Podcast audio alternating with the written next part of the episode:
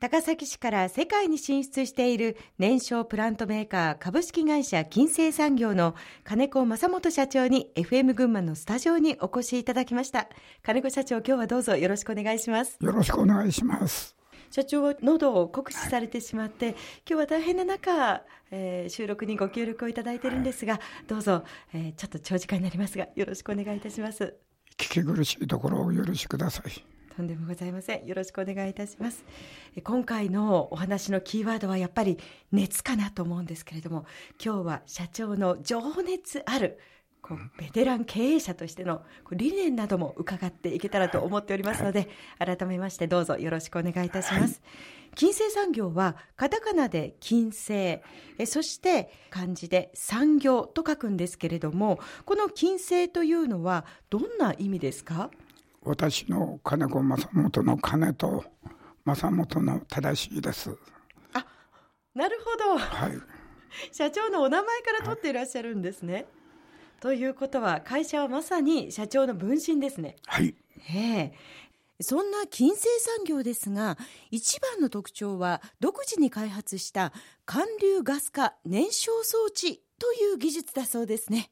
で、これぜひ開発の様子などもおいおい伺っていきたいと思うんですけれども、はじめにこの技術がどのようなものなのか教えてもらえますか？はい。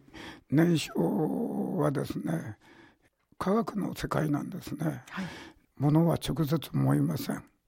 必ずガスが発生して、はい、ガスが燃えるんですよ。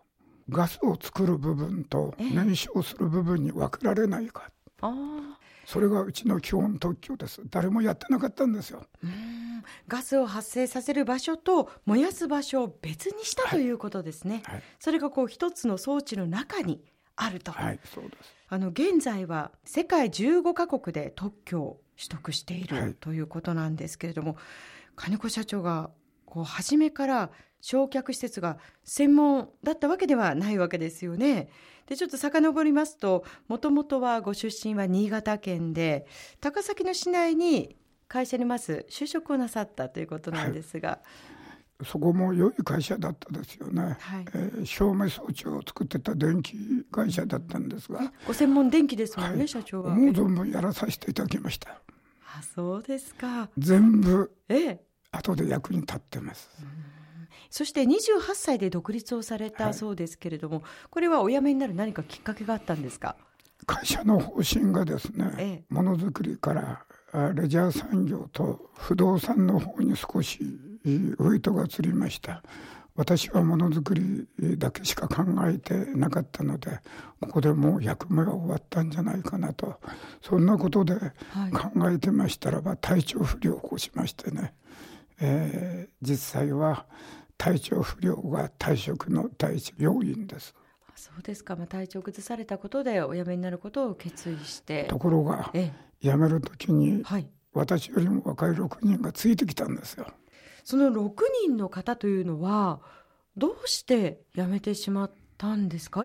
私の説明不足が一番大きかったと思うんですよね、えー、私が辞める以上は何かを私が始めるんじゃないかと勝手に彼らは理解して、え？えー、私と一緒にとにかくやりたいとこういう思いで辞めてきたんですね。その頃からこうカリスマ性みたいなのがあったんでしょうか？金子社長の中に。うんとにかく何か相談を受けた時に人よりも少し親身に話に乗ってやったことじゃないでしょうか。親分肌なんですね。わかりません。でも、その6人の方も随分と、あの、気が早いというか、金子社長がお辞めになったから何か始めるだろう。じゃあってこうついていくってすごいですね。ですから、いい言葉で言えば、私がいつも夢のある話をしてたんじゃないかと思うんですよね。だから私にかけたんだと思います。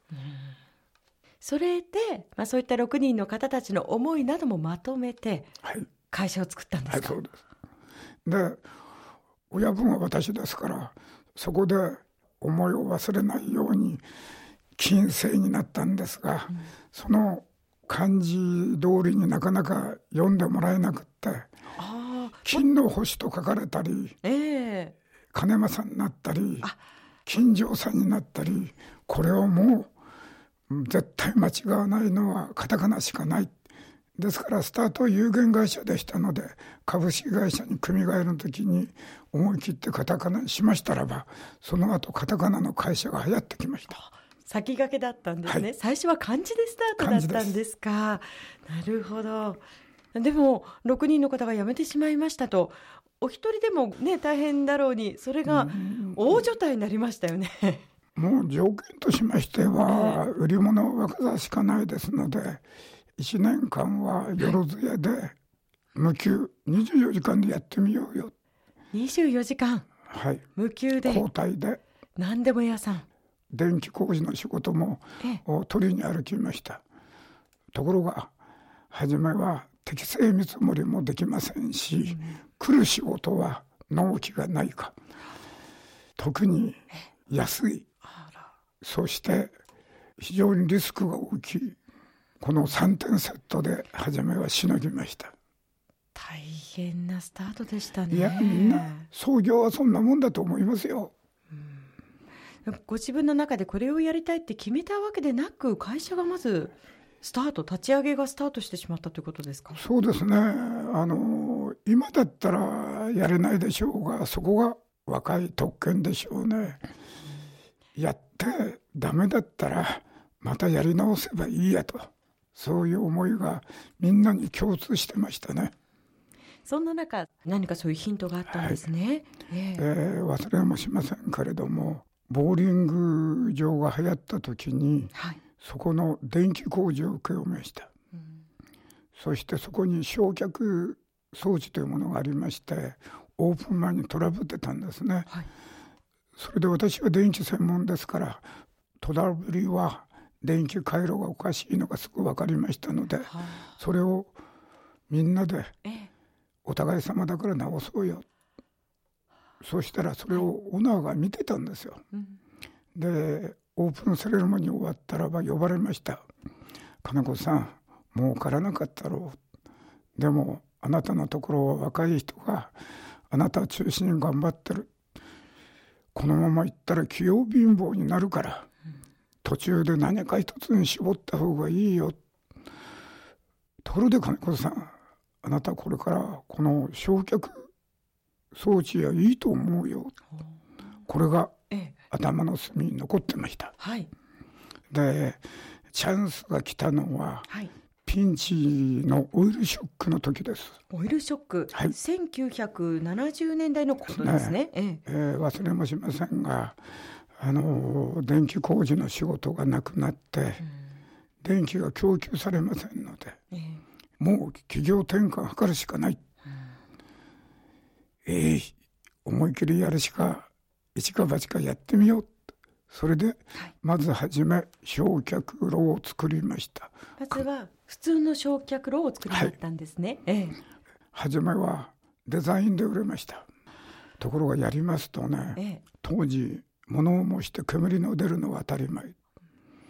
出ないものを要求されました。はあその煙が出ない焼却炉を作ってくださいと、はい、専門用語では無煙式と言うんですよ。無煙式。煙のない無煙式、えー、はい。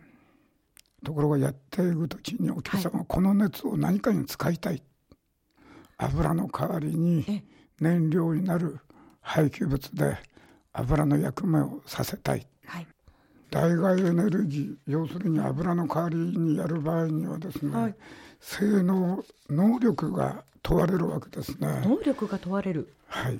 えー、だからどうやって油と同じように効率よく使えるかどうか、えー、そこでどうしても出てきたのはですね、はい、燃焼の仕組みがわからないと、うん、どう作っていいかもわからんわけですね。そこで出てきたのは物が燃えるにはどうなのかということから始まって、はい、クレームの中からできた技術なんです。だから絶対強いわけですよ。これが他社にないあのきっかけだと思います。もう切羽詰まってお客さんに満足してもらえなかったら持って帰れですから持って帰るほど惨めなものはありませんから、うん、なんとか開発をしよう。それには基本的なことがしっかりしてなかったら解決できない、そこで嫌おうがなしにでものめり込むしかありませんでした。ものは直接燃えません。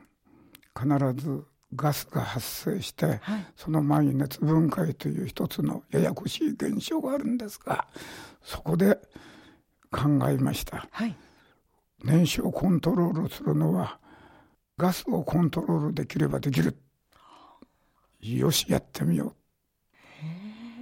ガスのコントロールってでも難しかったでしょうね。失敗の連続でした。ところが、はい、廃棄物を、はい、ガスを作る部分と燃焼する部分に分けられないか、えー、これがヒントでした。できたんです。いろいろ試行錯誤ありましたけどね、えー、波に乗ったのはやっぱり展示会との出会いです。展示会ですか。お客さんがこんなに機能美のあるのは展示会出したら売れるよ。よしってことでこともあろうに今の東京のですね、はい、ビッグサイトの前身の晴海ふ頭の専門店に出しましたよ。カタログもない状態でです、えー、今だったら恥ずかしくてできないでしょうが。そしたらば、はい、興味のあるお客さんがこういうことができないかああいうことができないか。できないと言ったら終わりですからね。でももちろん作ったことはないわけですよね。やらしてください。お前やれるのか。いや私はやってダメだったらそれは仕方ないけれども、うん、なんとかやらせてくれませんか、うん、やらせてくださるお客さんが出てきましたよ。はあ、はい。そこまででも軌道に乗るまでにはやっぱりご苦労した点なども多かったんではないですか、うん、弾み車ががない状態だから自分を弾み車にするしかないですしね。えさてまだまだお話は尽きないんですけど、はい、ここで一曲お届けしたいと思います、はい、今日は金子社長にお好きな曲を選んでいただきました。まずここでお届けする曲は水前寺清子で365歩のマーチです。